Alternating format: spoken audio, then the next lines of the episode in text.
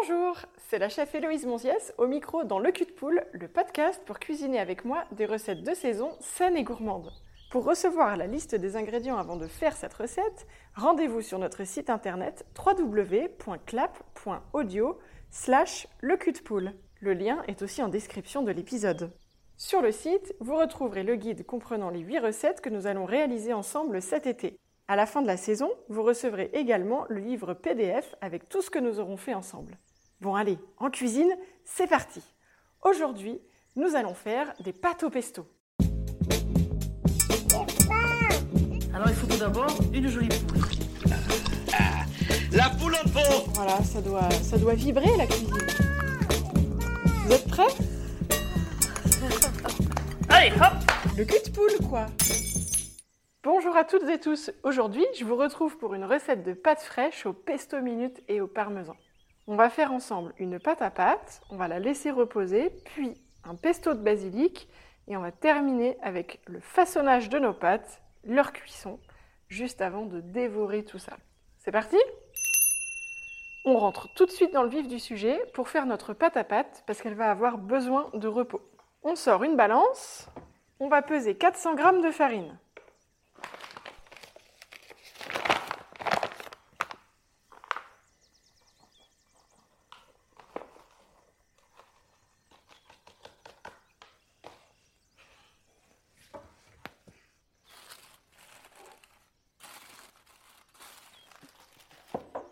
Je prépare à côté un petit bol de farine qui nous servira pour tout à l'heure quand on va façonner nos pâtes. J'ai 4 œufs à portée de main.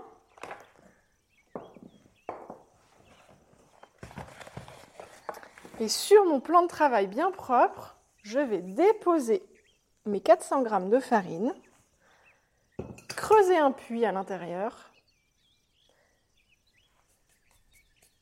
Et je vais casser mes 4 œufs à l'intérieur du puits.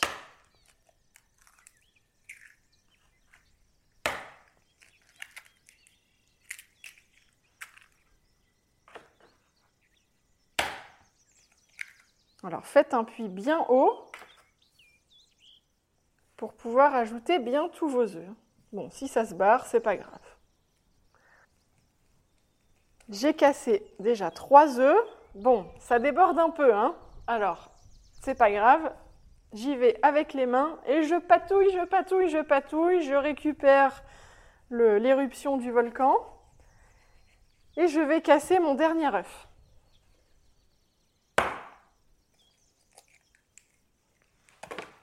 Ça y est, tout est cassé. Et là, je travaille ma pâte avec mes deux mains. Hein, j'en ai partout, hein, c'est normal. Ça fait un peu comme des gros grumeaux. Mais on sent au fur et à mesure qu'on va réussir à avoir une boule assez homogène.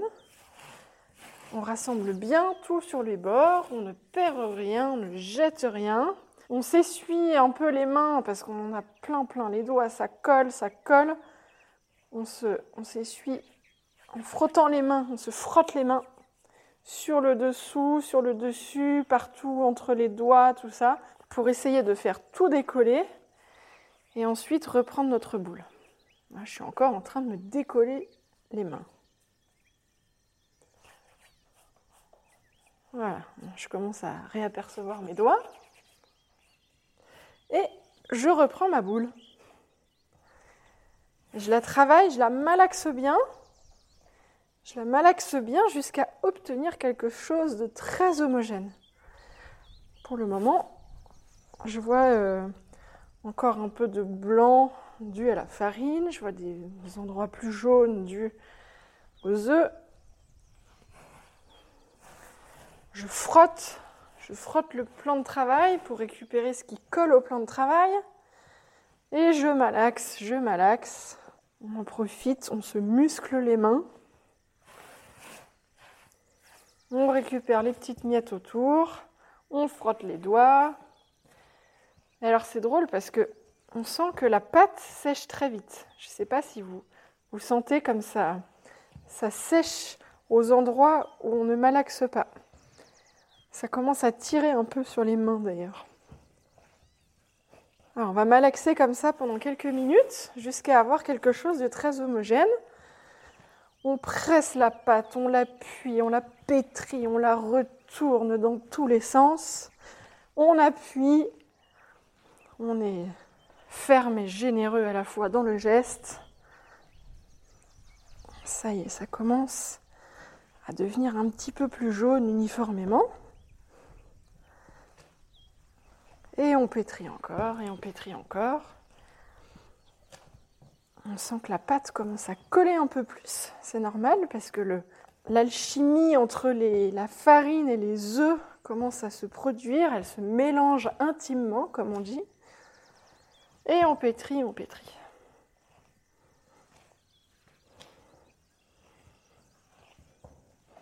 Donc on ne doit plus avoir du grumeau, on doit avoir quelque chose de très très lisse. Hein.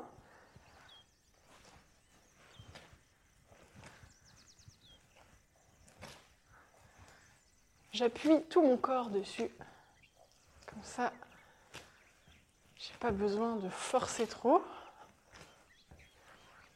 Ah, ça commence à ressembler à quelque chose de sympa.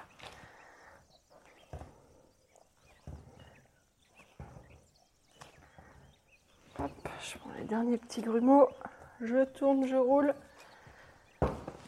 je pétris. quand je pétris, j'enfonce mes paumes de la main je sens que ça devient plus lisse au toucher. Alors, j'ai fini de pétrir ma pâte. Maintenant, on va filmer la pâte au contact. Je sors le film, je l'enroule. C'est une étape très importante parce qu'on veut garder une pâte très humide. Hein. Et on la laisse comme ça sur le plan de travail. On en profite, on se lave les mains, on se décape les mains même. On passe un petit coup de propre sur le plan de travail, on nettoie tout ça. Et on va pouvoir passer à l'étape du pesto.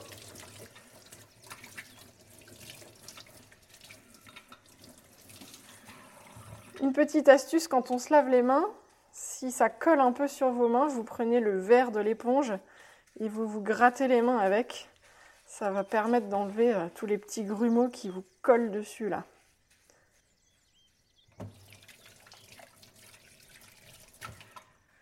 Donc notre pâte, on l'a mise à reposer et on va le faire pendant une vingtaine de minutes parce que ce soir on est un petit peu pressé. Mais l'idéal, c'est quand même 30 minutes minimum, voire une heure. Et vous pouvez même faire cette pâte la veille. Vous la conservez au frigo dans ce cas-là. Et vous la récupérez bah, au moment où vous allez l'utiliser au frais. Alors, je mets 20 minutes. Et maintenant, je m'occupe de mon pesto. Pour mon pesto, je vais avoir besoin d'un beau bouquet de basilic. Je vais le laisser attaché, c'est très important. Je vais le laver le mettre à tremper, bien attaché. Ce sera plus facile ensuite de bien les goûter. Je le rince rapidement à l'eau froide, tout en le laissant attaché. Je prépare un récipient que je remplis d'eau froide, dans lequel je vais ajouter un petit verre de vinaigre blanc. C'est bien de mettre du vinaigre dans votre eau de trempage quand vous mangez des herbes crues ou même que ce soit de la salade. Ça va permettre de faire sortir éventuellement les petites bêtes qui sont présentes dedans et ça va vraiment bien nettoyer vos herbes. Donc ça, c'est une étape importante et c'est des habitudes à prendre dans votre cuisine. On va la laisser tremper à peu près 5 minutes. Mon bouquet est en train de tremper. Je prépare mon blender et je vais peser 20 g de pignons de pain. Je vais mixer pour réduire en poudre mes pignons de pain.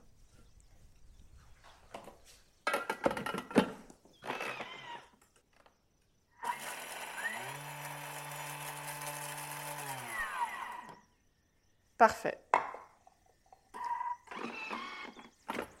Et maintenant, je vais ajouter mon parmesan dedans.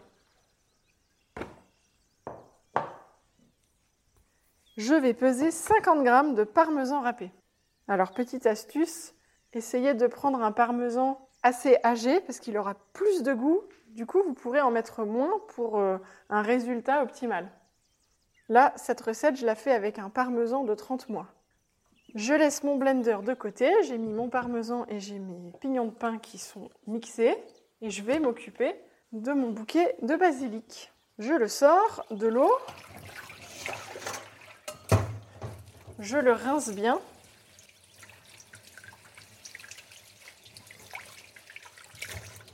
Et je le secoue dans l'évier pour essayer de faire partir un maximum d'eau.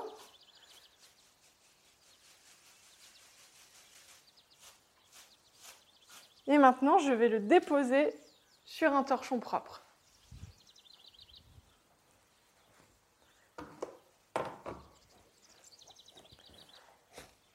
Je retire l'élastique, je rabats le torchon sur le bouquet, je tapote continuer de retirer l'eau.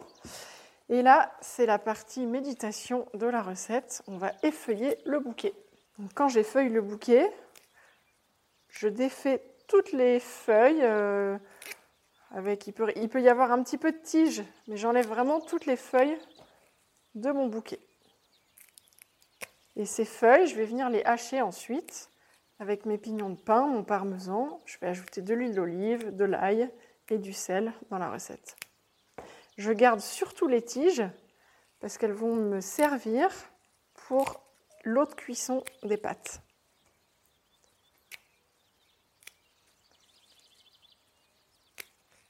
Alors on les détache bien.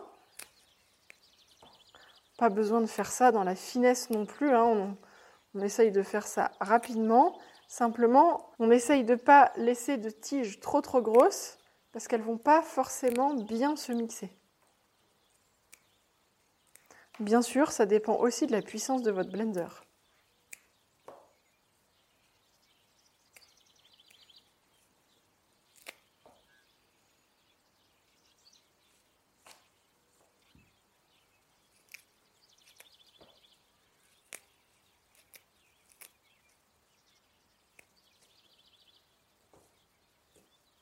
Voilà, j'ai effeuillé tout mon bouquet. Je fais un petit paquet avec mon torchon et je viens le secouer au-dessus de mon évier. Et là, j'ai essoré à l'ancienne. Super. Là, je défais le tout à nouveau et je vais mettre toutes mes feuilles dans mon blender. Hmm, ça sent bon. Il y a déjà les, arômes qui se mélangent ensemble. On sent le pignon de pain écrasé, le parmesan, les herbes. Hmm. Je vais ajouter 160 ml d'huile d'olive.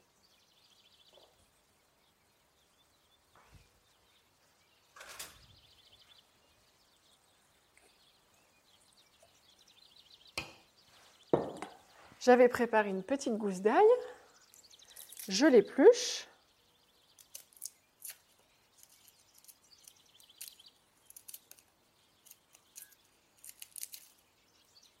Et je vais la presser ou la râper.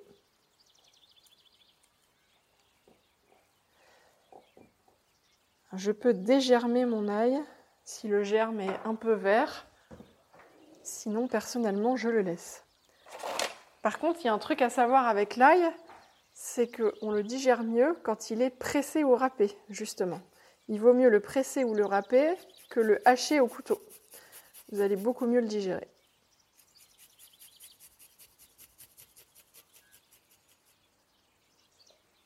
Hmm, je me prends un petit shoot là-dedans. Je me lave les mains et c'est reparti. On va mixer le tout.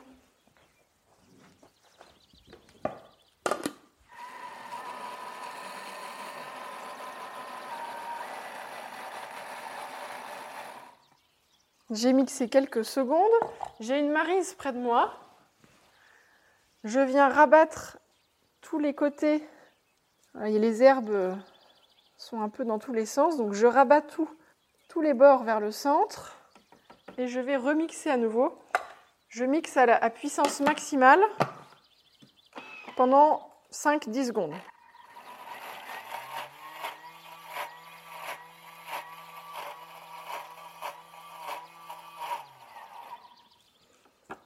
Ça commence à faire une belle pâte. Je rabats encore sur les bords. Si j'en ai sur le couvercle, je le remets au centre. Au fond du blender, je remets tout au fond du blender et je recommence encore pendant 5 à 10 secondes à puissance maximale.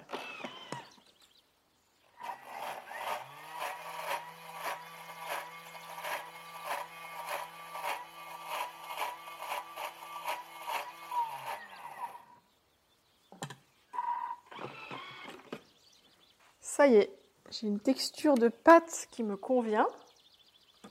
Je vais goûter mon pesto.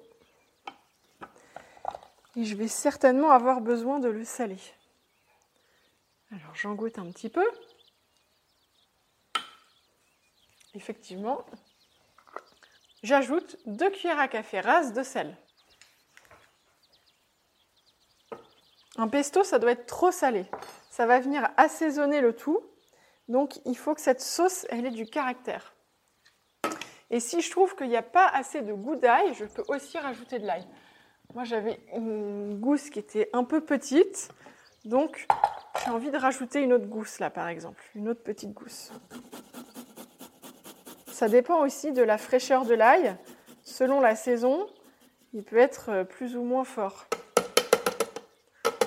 Ça, il n'y a que vous qui le saurez avec votre palais. J'ai mis le sel, j'ai remis de l'ail et je vais remixer.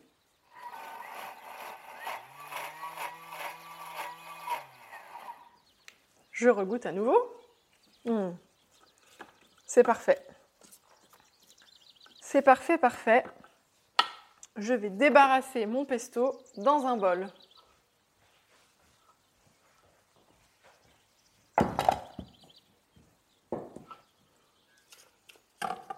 Je corne bien mon blender avec ma marise. Corner, ça veut dire racler. Alors en cuisine, on corne avec une corne et on corne aussi avec une marise. On peut chercher à comprendre.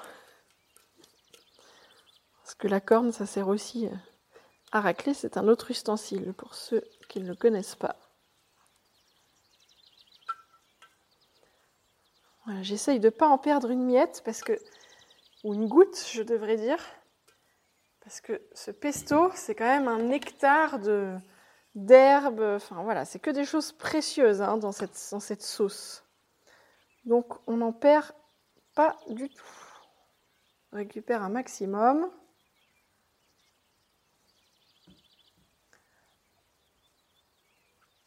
On essaye de ne pas tout manger au passage. J'en profite pour faire un petit coup de propre et ensuite on va passer à la fabrication des pâtes et à leur cuisson. Je laisse reposer ma pâte à pâte encore un peu. On n'a toujours pas écoulé les 20 minutes.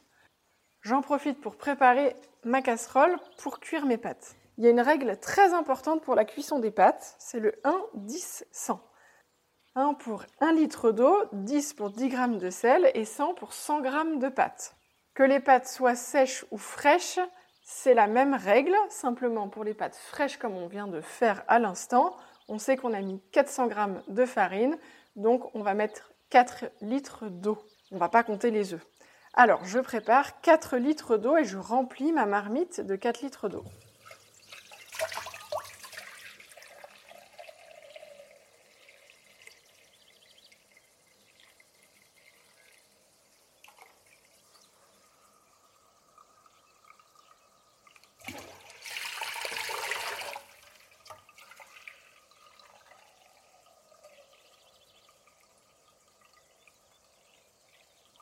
La cuisson des pâtes fraîches, vous allez voir, c'est très très rapide. J'en suis à 2 litres.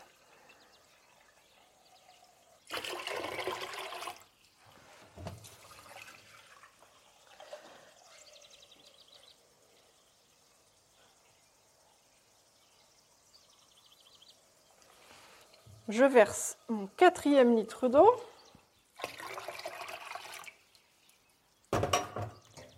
Et je vais peser mes 40 grammes de gros sel pour les ajouter dedans.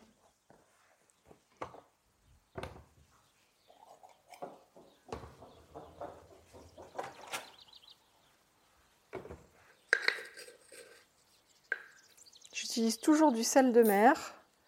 Là, je prends du sel de Guérande, par exemple. Comme ça, on garde bien tous les minéraux. C'est important pour votre cuisine d'utiliser euh, des sels comme ça. Je vais mettre tout de suite ma marmite à chauffer comme ça. Je sais qu'elle est prête et je vais pouvoir enchaîner la cuisson dès que mes pâtes sont faites.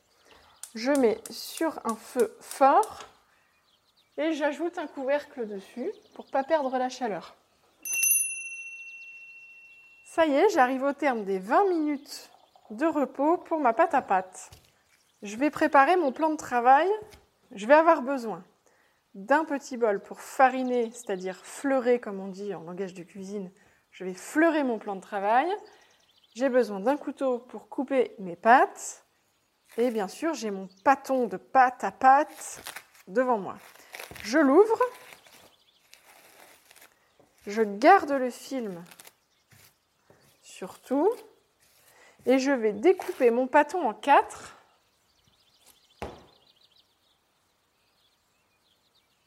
Et je vais étaler un quart, puis un quart, etc. etc. Et je remets mon pâton dans le film pour pas que ça sèche, c'est important. Je prépare tout de suite une plaque que je farine très légèrement. Je viens saupoudrer de farine. Je saupoudre aussi de farine mon plan de travail. Et je vais abaisser, c'est-à-dire étaler ma pâte à pâte. J'essaye de le faire en forme rectangulaire. Et je veux avoir une pâte qui soit vraiment très fine avec une épaisseur de 1 à 2 mm.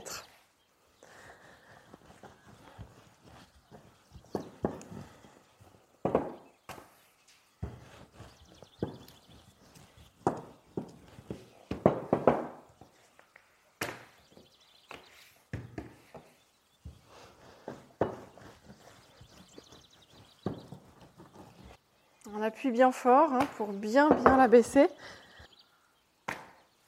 Ça donne chaud. Ça fait les biscottos. Et on essaye de faire tout fin, tout fin, tout fin, tout fin. Elle doit surtout pas coller. Hein.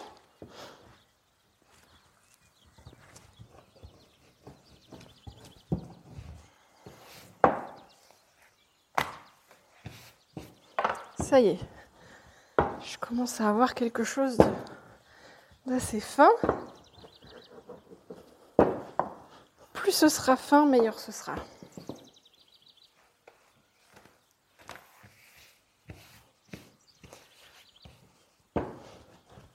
Hop là. Et maintenant, je vais replier la pâte en deux. Donc la partie la plus longue, je la replie sur elle-même. Et avec mon couteau, je vais tailler de grosses tagliatelles. Je ne cherche pas à avoir quelque chose de régulier. Je cherche juste à faire des pâtes en toute simplicité, comme ça, facilement. Et je les décolle bien.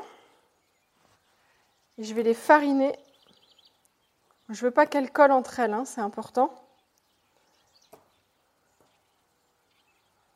Là, j'ai des grosses pattes. Hein.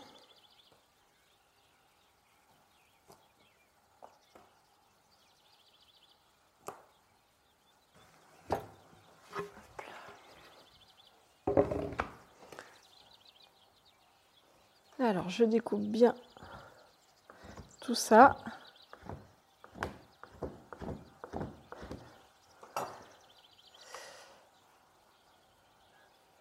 je farine bien Quand je dis bien, c'est pas non plus avec une grosse couche de farine, mais c'est juste ce qu'il faut pour que les pâtes ne collent pas entre elles. C'est important.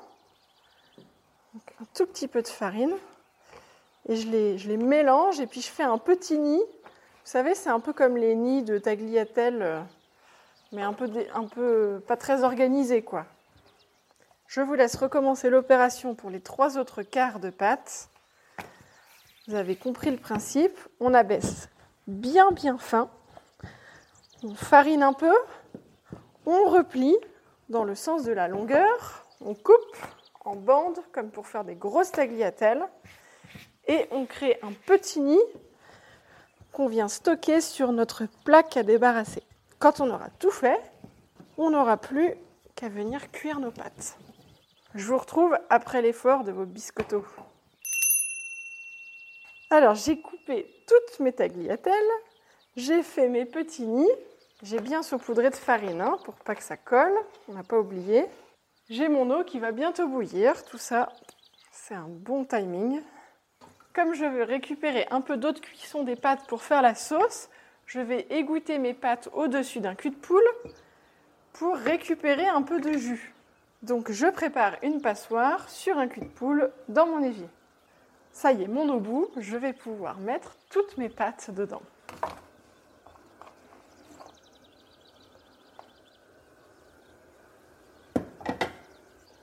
Et je les glisse.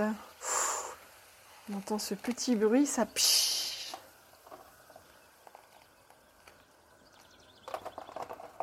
Alors on laisse bien le feu à fond parce qu'il faut toujours remonter en température rapidement. Très important. Je prépare une spatule, je mélange.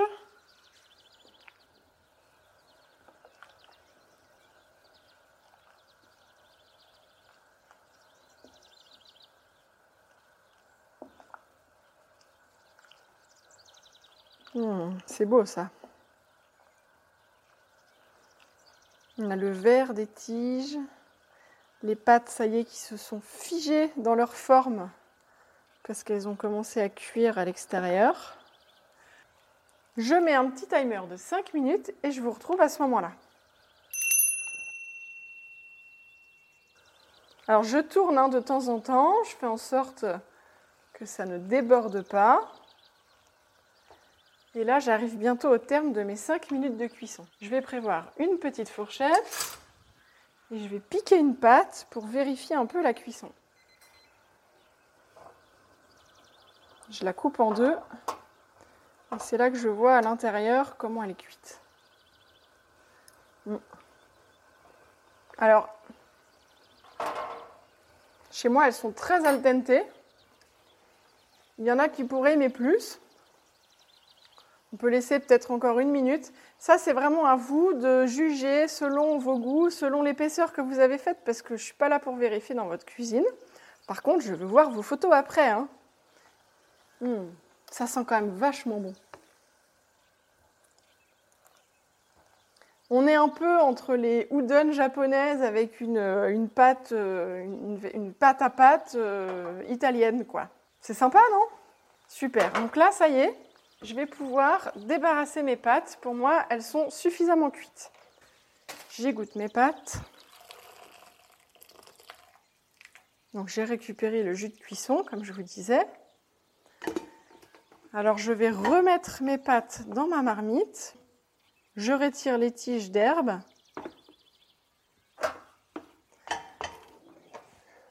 Je mets une louche de jus de cuisson. J'ajoute deux grosses cuillères à soupe de pesto.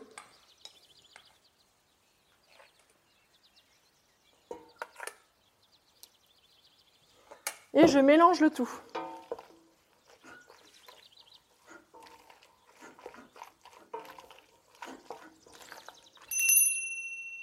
Ça y est, c'est prêt, on n'a plus qu'à se mettre à table. On pose la casserole sur la table, ou on met dans un plat si on veut mettre les petits plats dans les grands. On prépare le pesto dans un petit bol. On se sert de pesto de pâte. On a aussi du parmesan qu'on vient saupoudrer là-dessus. Et bien sûr, on n'oublie pas le petit tour de moulin à poivre pour terminer, parce que ça, c'est ce qui va faire aussi toute la différence. Et d'abord, avant de dévorer, n'oubliez pas, taguer le podcast sur Instagram en mettant le pour qu'on puisse découvrir tout ça. Je prends toutes vos recommandations contre 5 étoiles sur Apple Podcast ou Podcast Addict. À très vite pour une nouvelle recette ensemble.